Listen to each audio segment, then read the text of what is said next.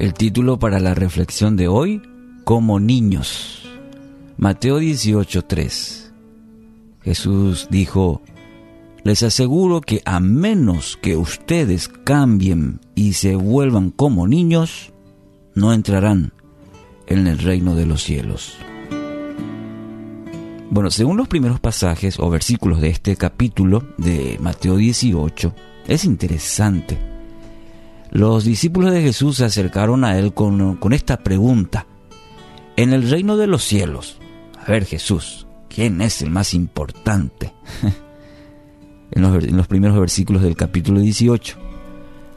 Y esta pregunta devela no solo el corazón de los discípulos, sino también los nuestros.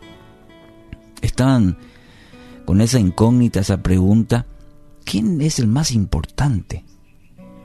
Muchas veces los adultos se jactan de tener conocimiento, pero con esto los discípulos demostraron celos, ambiciones, egoísmo, estar por encima de los demás, hasta cierta malicia, ya que no es la primera vez que discuten este tema.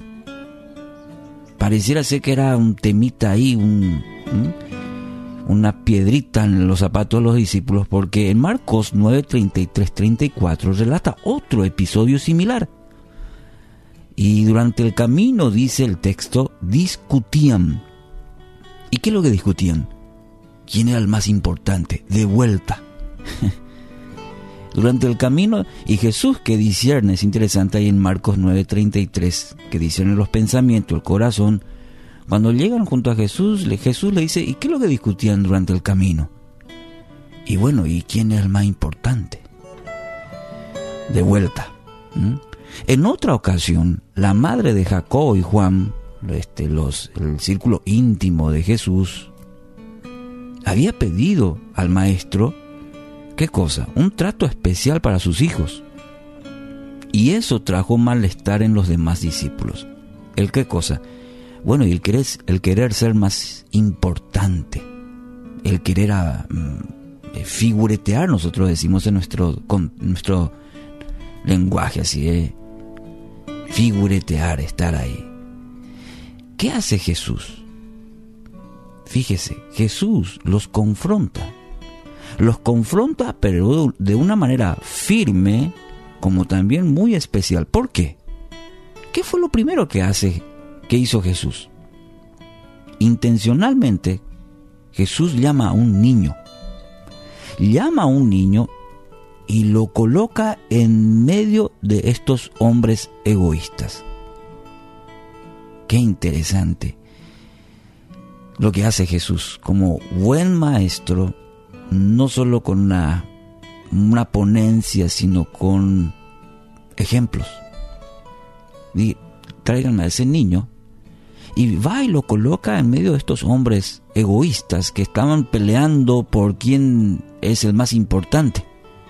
Ahora, imagínense esta escena, hombres grandes, hombres rudos peleando por un título, ahora en medio de ellos un niño. Amigos, Jesús quiere poner este fundamento no solamente en, en la vida de estos discípulos, es una lección para nosotros. El que quiera ser el primero, ese ha de ser el último de todos. Ese debe ser el servidor de todos. Y esta es una lección cristiana que debemos recordar constantemente, ya que fácilmente somos llevados por la ambición y somos nosotros los, los niños de querer acaparar, de querer ser los primeros, de que si no tenemos nos enojamos. Actitudes a veces decimos infantiles, Jesús dice, el que quiera ser el primero, ha de ser el último de todos, el servidor. Si comparamos un poquito la actitud de los niños, póngase a reflexionar un poquito. La actitud de los niños nos muestra fe, una fe sincera, la humildad genuina, a veces la espera necesaria para recibir lo que tanto anhelan. ¿Es cierto? Y algo muy interesante que no debemos dejar escapar. anhelan que todos sus cercanos sean partícipes de lo bueno que pudieran tener, que pudieran recibir, ¿no es cierto? Lo comparten fácilmente. Pero estos discípulos se peleaban por ocupar un, lugar especial a costa inclusive quizás del otro. Jesús los pone a un niño, probablemente por estas características de una fe sincera, de una humildad genuina, de saber esperar para recibir ese momento, ese regalo, eh, esa mención. Y están esperando ahí. Debemos aprender de los niños. Y más aún esa actitud de compartir. El niño siempre quiere llevar a, sus, a su familia, quiere llevar a sus amiguitos. Siempre va pensando de esa manera. Estas son las características de los habitantes del reino de Dios. Aquellos que actúan con fe sincera, con humildad, que saben esperar y que saben compartir la buena noticia. Que la comparten.